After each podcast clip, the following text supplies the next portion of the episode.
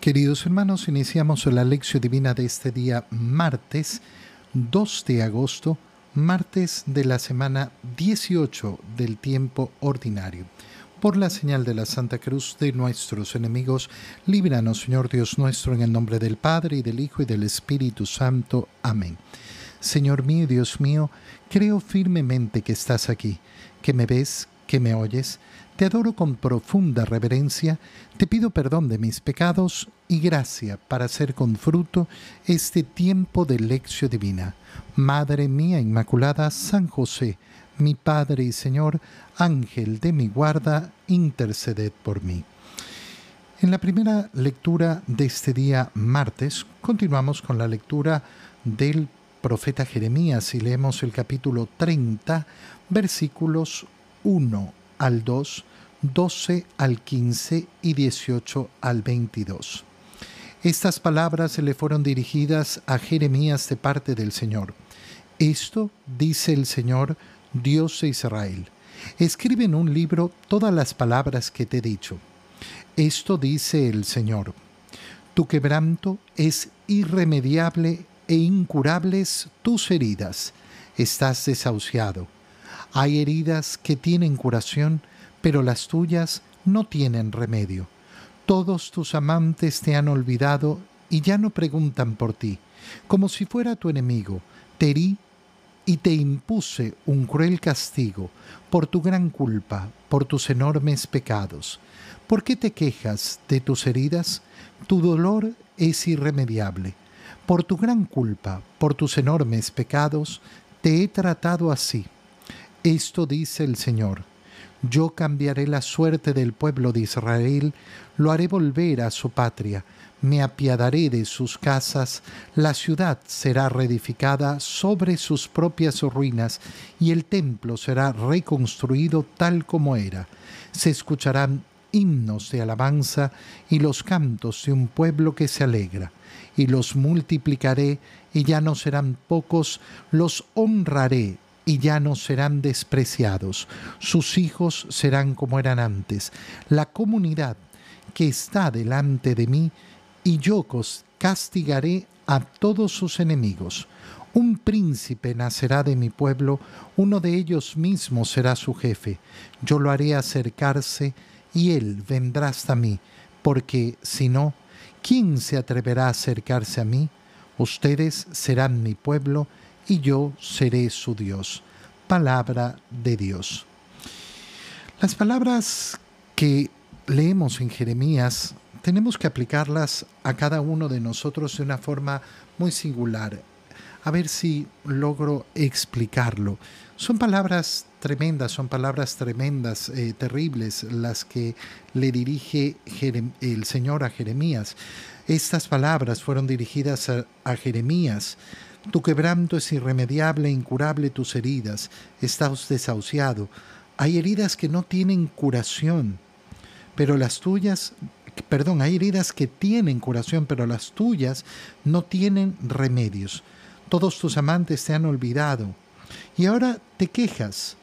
Te impuse este castigo por tu culpa. ¿Por qué te quejas de tus heridas? Tu dolor es irremediable.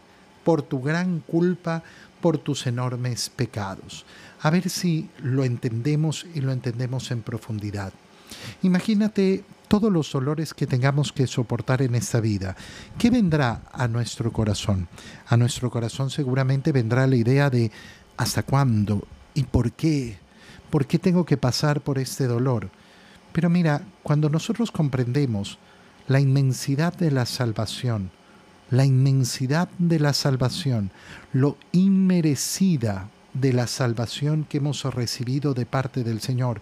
¿Qué podemos decir? ¿Qué podemos decir verdaderamente? Bueno, lo que podemos decir es justamente, yo no merezco la salvación.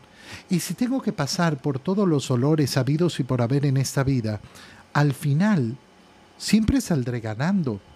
Lo que me ofrece el Señor es mucho más, mucho, muchísimo más. Es impresionante esto. Es verdaderamente grande, es verdaderamente bello. Es muchísimo más lo que me ofrece el Señor. Y por tanto, ¿Yo puedo aguantar todas las penas y todos los sufrimientos de esta vida? Sí. ¿Los merezco? Sí, por supuesto, porque nunca he merecido la salvación. Y ni siquiera todos los olores que pueda soportar en esta vida van a hacerme merecedor de la salvación. Siempre voy a estar en contra. Siempre voy a estar en deuda con el Señor. El Señor no tenía por qué hacer nada por mí. No tenía por qué brindarme la condición de ser su hijo, de remediar mis pecados, de brindarme su misericordia. Dios no estaba obligado a nada, absolutamente a nada conmigo. Y sin embargo, me lo ha entregado todo. Si el precio es todos los olores de este mundo, pues lo acepto. Lo acepto gustoso.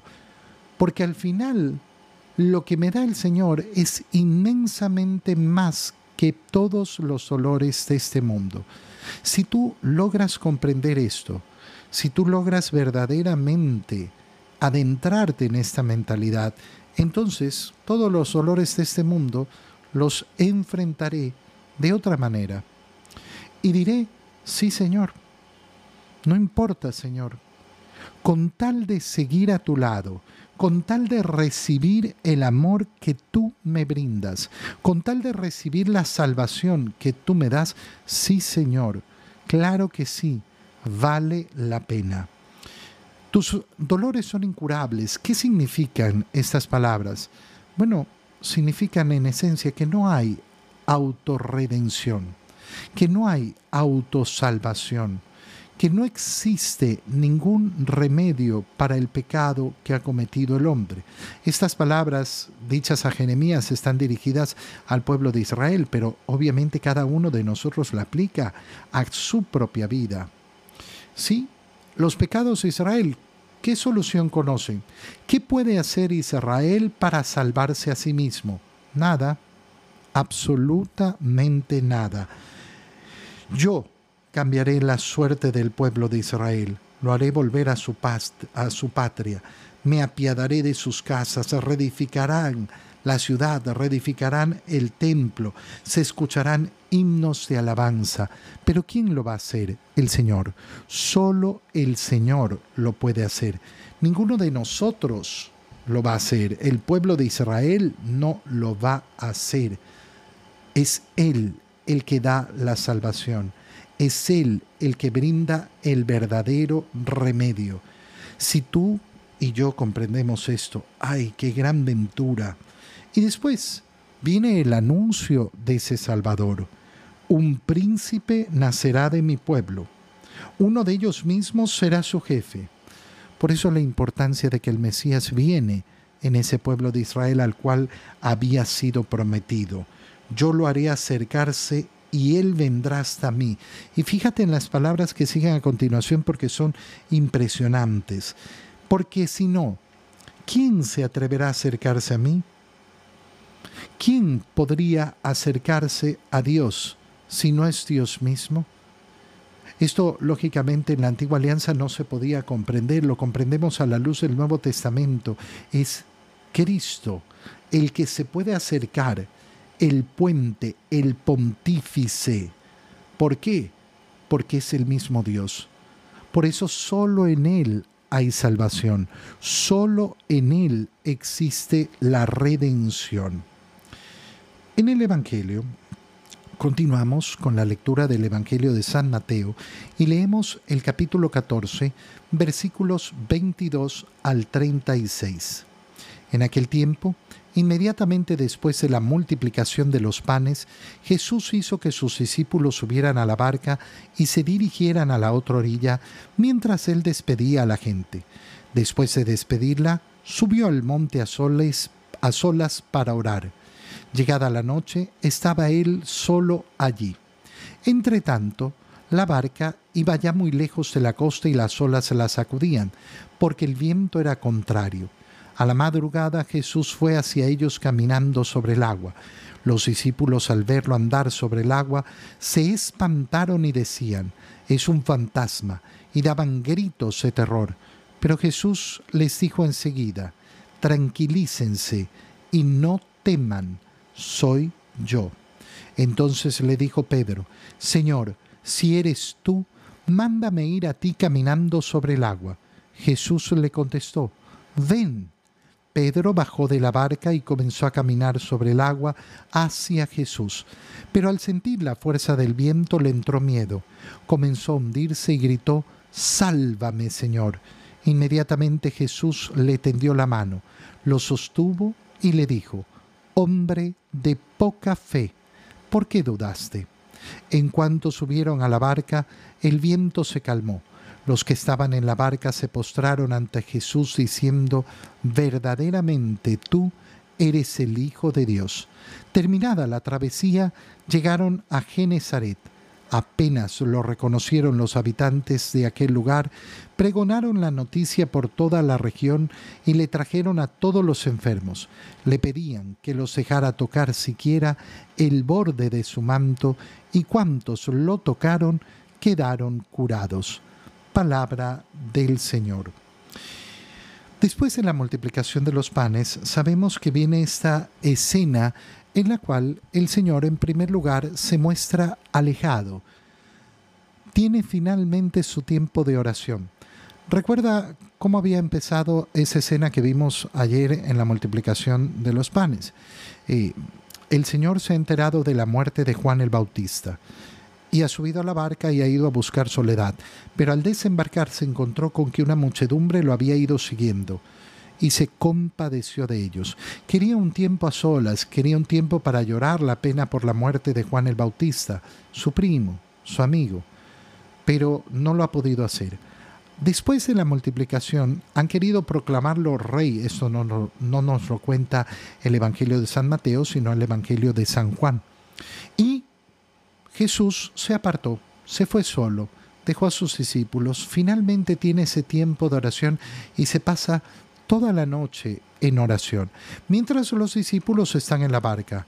Pero en la barca resulta que los agarra un fuerte viento, una fuerte tempestad que los azotaba de un lado para otro.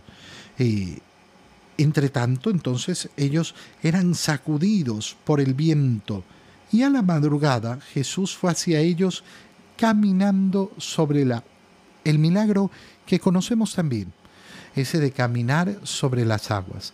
Y llama la atención cómo en ese momento los discípulos se espantaron y decían es un fantasma y daban gritos de terror. Marineros, pescadores, hombres bastante, bastante curtidos por la vida y sin embargo se espantan y gritan de espanto gritan de terror. Llama mucho la atención. ¿Qué es lo que habrán visto? Claro, habrán visto a Jesús caminando sobre las aguas y decir, ¿qué es esto? Esto no lo hemos visto nunca. Pero fíjate bien lo que sucede. A pesar de que la visión pueda ser una visión que a primera vista parece monstruosa, monstruosa porque es espanto y terror, gritos, tienen que ver más profundamente. Muchas veces lo que nos espanta no debería espantarnos. Muchas veces nos dejamos espantar por cualquier cosa. Por eso hay que tener siempre el corazón tranquilo, el corazón mm, deseoso de encontrarse con el Señor siempre y tener calma ante toda situación. No, pero qué espanto, qué espanto, qué espanto. No, no. Mira, tu corazón, si confía en el Señor, tiene que ser un corazón que conoce la calma y con paciencia observa bien cada situación. No se espanta la primera.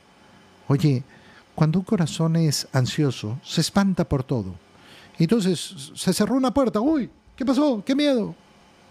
Pues se cerró una puerta. ¿Por qué te espantas? ¿Por qué te espanta todo? Cuando yo tengo mi conciencia tranquila, cuando yo estoy en paz con el Señor, cuando yo no tengo apegos en este mundo, bueno, voy relajándome delante de las situaciones. Y por eso las palabras del Señor son tan bonitas. Tranquilícense y no teman. Dos acciones. Tranquilos. Depende de quién, de cada uno de nosotros. La tranquilidad depende de mí. Cuando yo creo que la tranquilidad depende del mundo, depende de las cosas exteriores, bueno, entonces nunca voy a conseguir tranquilidad. Pero si estoy en medio de una tormenta, sí, en medio de una tormenta también puedo estar tranquilo. De hecho, ahí es donde ejercemos el dominio de nosotros mismos. Es fácil. No, no es fácil. No, nadie está diciendo que es fácil. Pero uno tiene que esforzarse e ir luchando poco a poco en esta vida justamente para lograr esa tranquilidad. Pedro, al escuchar que es el Señor, soy yo, le dice, si eres tú, mándame ir caminando sobre el agua. Jesús le dice, ven, ven. Pero ¿cómo Pedro va a hacer una cosa tan sorprendente como caminar sobre el agua? Él no es Dios como Jesús, pero Jesús comparte, comparte lo que sea necesario para compartirnos su tranquilidad, para darnos su paz. Si lo que necesitas es caminar sobre las aguas, ven. Pero Pedro, a pesar de que empieza a caminar sobre las aguas, se espanta. ¿Por qué? Porque siente la fuerza del viento y de nuevo le entra miedo. Hermano mío, de verdad, hay que darnos cuenta de la profundidad que tiene la lucha contra el miedo. Es muy profunda, muy profunda. Luchar contra el miedo significa una verdadera liberación. Y por eso tú ves cómo al demonio le encanta, le encanta meter miedo. Y por eso hay toda esa cultura de miedo. Por eso es que Mm, eh, en el mercado hay tanta película de terror y de horror y de no sé qué y de no sé cuánto y meternos miedo. Porque efectivamente el demonio quiere a los seres humanos llenos de miedo. Y quien está lleno de miedo, quien se deja espantar, quien se deja ahuyentar, quien se deja vivir de esta manera, está siempre prisionero. Qué gran liberación cuando queremos pelear verdaderamente contra los miedos cuando queremos alcanzar verdaderamente la tranquilidad del corazón de Jesús, que nos brinda verdadera paz, verdadero sosiego. ¿Qué grita Pedro? Sálvame, Señor, porque siente que se hunde. E inmediatamente Jesús le tendió la mano. ¿Qué necesito hacer yo cuando veo las dificultades? Sálvame, Jesús. Sálvame Jesús, esta es una palabra que tiene que estar en mi boca siempre. Sálvame Jesús, porque Él responde inmediatamente.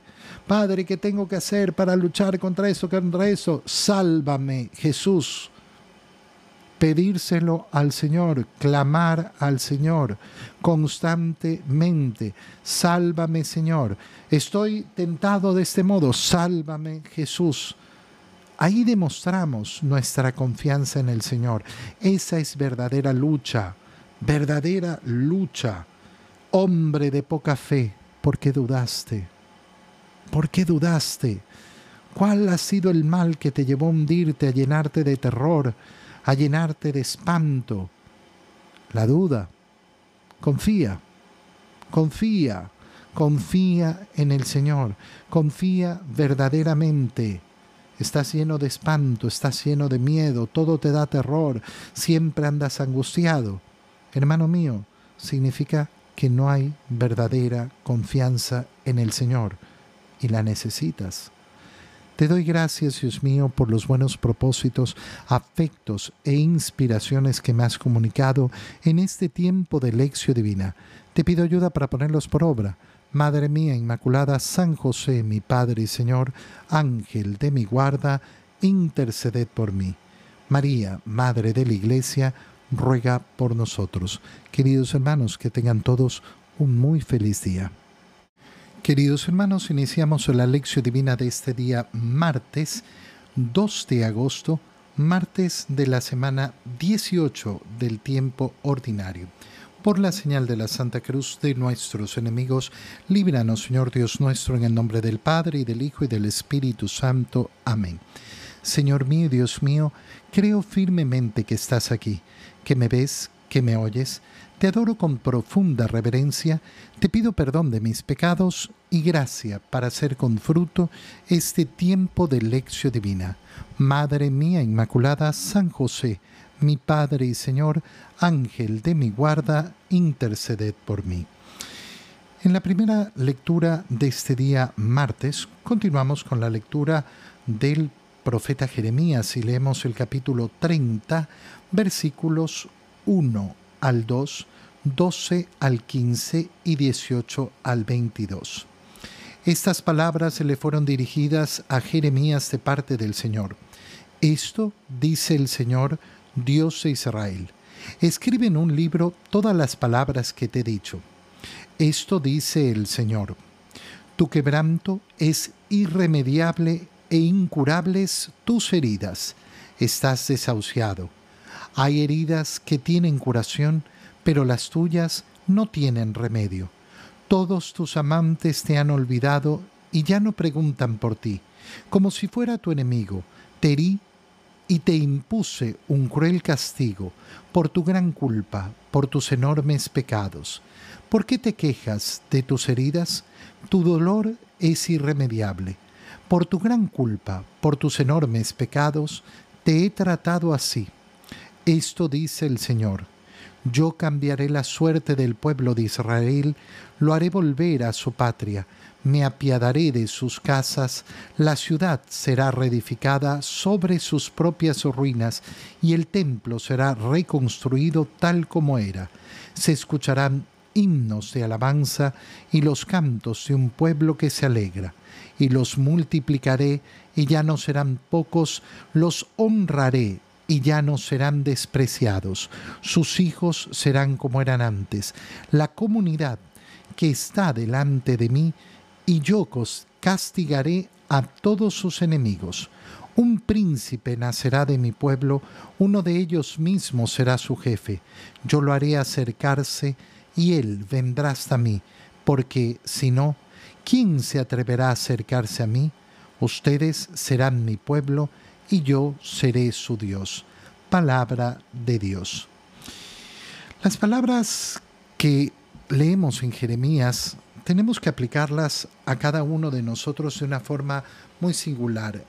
A ver si logro explicarlo. Son palabras tremendas, son palabras tremendas, eh, terribles, las que le dirige el Señor a Jeremías. Estas palabras fueron dirigidas a, a Jeremías. Tu quebranto es irremediable, incurable tus heridas, estás desahuciado. Hay heridas que no tienen curación, pero las tuyas perdón, hay heridas que tienen curación, pero las tuyas no tienen remedios. Todos tus amantes te han olvidado. Y ahora te quejas. Te impuse este castigo por tu culpa. ¿Por qué te quejas de tus heridas? Tu dolor es irremediable por tu gran culpa, por tus enormes pecados. A ver si lo entendemos y lo entendemos en profundidad. Imagínate todos los dolores que tengamos que soportar en esta vida. ¿Qué vendrá a nuestro corazón? A nuestro corazón seguramente vendrá la idea de ¿hasta cuándo? ¿Y por qué? ¿Por qué tengo que pasar por este dolor? Pero mira, cuando nosotros comprendemos la inmensidad de la salvación, la inmensidad de la salvación, lo inmerecida de la salvación que hemos recibido de parte del Señor, ¿qué podemos decir? ¿Qué podemos decir verdaderamente? Bueno, lo que podemos decir es justamente, yo no merezco la salvación. Y si tengo que pasar por todos los olores habidos y por haber en esta vida, al final siempre saldré ganando. Lo que me ofrece el Señor es mucho más, mucho, muchísimo más. Es impresionante esto. Es verdaderamente grande, es verdaderamente bello es muchísimo más lo que me ofrece el Señor. Y por tanto, ¿yo puedo aguantar todas las penas y todos los sufrimientos de esta vida? Sí. ¿Los merezco? Sí, por supuesto, porque nunca he merecido la salvación. Y ni siquiera todos los dolores que pueda soportar en esta vida van a hacerme merecedor de la salvación. Siempre voy a estar en contra. Siempre voy a estar en deuda con el Señor. El Señor no tenía por qué hacer nada por mí. No tenía por qué brindarme la condición de ser su hijo, de remediar mis pecados, de brindarme su misericordia. Dios no estaba obligado a nada, absolutamente a nada conmigo. Y sin embargo, me lo ha entregado todo. Si el precio es todos los dolores de este mundo, pues lo acepto. Lo acepto gustoso. Porque al final lo que me da el Señor es inmensamente más que todos los dolores de este mundo. Si tú logras comprender esto, si tú logras verdaderamente adentrarte en esta mentalidad, entonces todos los dolores de este mundo los enfrentaré de otra manera. Y diré, sí Señor, no importa Señor, con tal de seguir a tu lado, con tal de recibir el amor que tú me brindas, con tal de recibir la salvación que tú me das, sí Señor, claro que sí, vale la pena. Tus dolores son incurables. ¿Qué significan estas palabras? Bueno, significan en esencia que no hay autorredención, que no hay autosalvación, que no existe ningún remedio para el pecado que ha cometido el hombre. Estas palabras dichas a Jeremías están dirigidas al pueblo de Israel, pero obviamente cada uno de nosotros la aplica a su propia vida.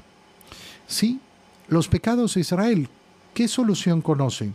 ¿Qué puede hacer Israel para salvarse a sí mismo? Nada, absolutamente nada. Yo cambiaré la suerte del pueblo de Israel, lo haré volver a su, a su patria, me apiadaré de sus casas, reedificarán la ciudad, reedificarán el templo, se escucharán himnos de alabanza. Pero ¿quién lo va a hacer? El Señor. Solo el Señor lo puede hacer. Ninguno de nosotros lo va a hacer. El pueblo de Israel no lo va a hacer. Es Él el que da la salvación. Es Él el que brinda el verdadero remedio. Si tú y yo comprendemos esto, ¡ay, qué gran ventura! Y después viene el anuncio de ese Salvador. Un príncipe nacerá de mi pueblo. Uno de ellos mismos será su jefe. Por eso la importancia de que el Mesías viene en ese pueblo de Israel al cual había sido prometido. Yo lo haré acercarse y Él vendrá hasta mí. Y fíjate en las palabras que siguen a continuación porque son impresionantes. Porque si no, ¿quién se atreverá a acercarse a mí? ¿Quién podría acercarse a Dios si no es Dios mismo? Esto, lógicamente, en la antigua alianza no se podía comprender, lo comprendemos a la luz del Nuevo Testamento. Es Cristo el que se puede acercar, el puente, el pontífice. ¿Por qué? Porque es el mismo Dios. Por eso solo en Él hay salvación, solo en Él existe la redención. En el Evangelio, continuamos con la lectura del Evangelio de San Mateo y leemos el capítulo 14, versículos 22 al 36. En aquel tiempo, inmediatamente después de la multiplicación de los panes, Jesús hizo que sus discípulos subieran a la barca y se dirigieran a la otra orilla mientras él despedía a la gente. Después de despedirla, subió al monte a, solas para orar Llegada la noche, estaba él solo allí. Entretanto, la barca iba ya muy lejos de la costa y las olas la sacudían, porque el viento era contrario. A la madrugada Jesús fue hacia ellos caminando sobre el agua. Los discípulos al verlo andar sobre el agua se espantaron y decían, es un fantasma, y daban gritos de terror. Pero Jesús les dijo enseguida, tranquilícense y no teman soy yo. Entonces le dijo Pedro, Señor, si eres tú, mándame ir a ti caminando sobre el agua. Jesús le contestó, ven. Pedro bajó de la barca y comenzó a caminar sobre el agua hacia Jesús. Pero al sentir la fuerza del viento le entró miedo. Comenzó a hundirse y gritó, Sálvame, Señor. Inmediatamente Jesús le tendió la mano, lo sostuvo y le dijo, Hombre de poca fe, ¿por qué dudaste? En cuanto subieron a la barca, el viento se calmó. Los que estaban en la barca se postraron ante Jesús diciendo, verdaderamente tú eres el Hijo de Dios. Terminada la travesía, llegaron a Genezaret.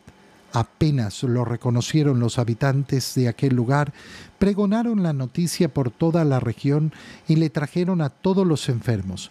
Le pedían que los dejara tocar siquiera el borde de su manto y cuantos lo tocaron quedaron curados. Palabra del Señor. Después de la multiplicación de los panes, sabemos que viene esta escena en la cual el Señor en primer lugar se muestra alejado. Tiene finalmente su tiempo de oración. Recuerda cómo había empezado esa escena que vimos ayer en la multiplicación de los panes. Eh, el Señor se ha enterado de la muerte de Juan el Bautista y ha subido a la barca y ha ido a buscar soledad, pero al desembarcar se encontró con que una muchedumbre lo había ido siguiendo y se compadeció de ellos. Quería un tiempo a solas, quería un tiempo para llorar la pena por la muerte de Juan el Bautista, su primo, su amigo, pero no lo ha podido hacer. Después de la multiplicación han querido proclamarlo rey, esto no, no, no nos lo cuenta el Evangelio de San Mateo, sino el Evangelio de San Juan.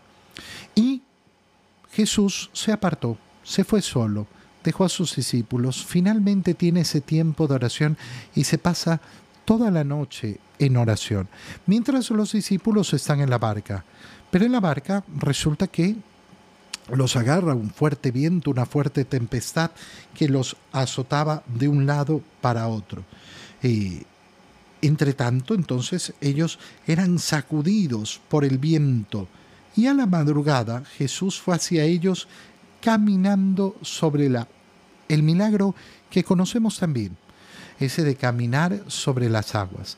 Y llama la atención cómo en ese momento los discípulos se espantaron y decían es un fantasma y daban gritos de terror. Marineros, pescadores, hombres bastante, bastante curtidos por la vida y sin embargo se espantan y gritan de espanto gritan de terror. Llama mucho la atención. ¿Qué es lo que habrán visto? Claro, habrán visto a Jesús caminando sobre las aguas y decir, ¿qué es esto? Esto no lo hemos visto nunca. Pero fíjate bien lo que sucede. A pesar de que la visión pueda ser una visión que a primera vista parece monstruosa, monstruosa porque es espanto y terror, gritos, tienen que ver más profundamente. Muchas veces lo que nos espanta no debería espantarnos. Muchas veces nos dejamos espantar por cualquier cosa.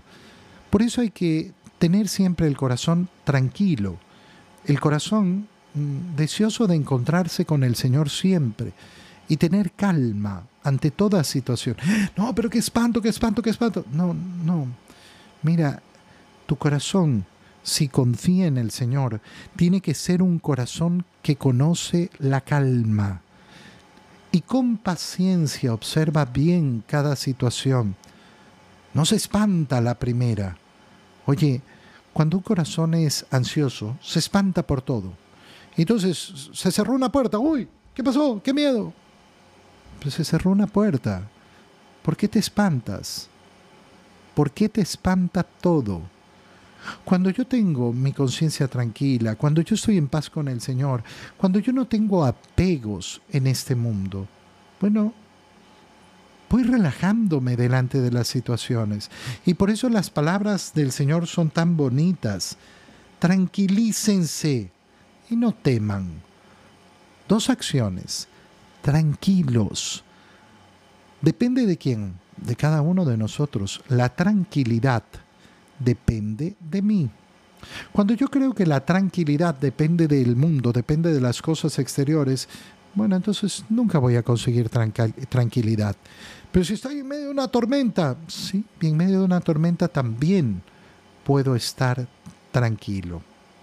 De hecho, ahí es donde ejercemos el dominio de nosotros mismos. Es fácil. No, no es fácil. No, nadie está diciendo que es fácil. Pero uno tiene que esforzarse e ir luchando poco a poco en esta vida justamente para lograr esa tranquilidad.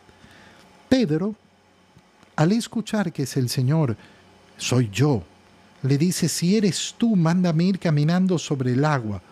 Y Jesús le dice, ven, ven.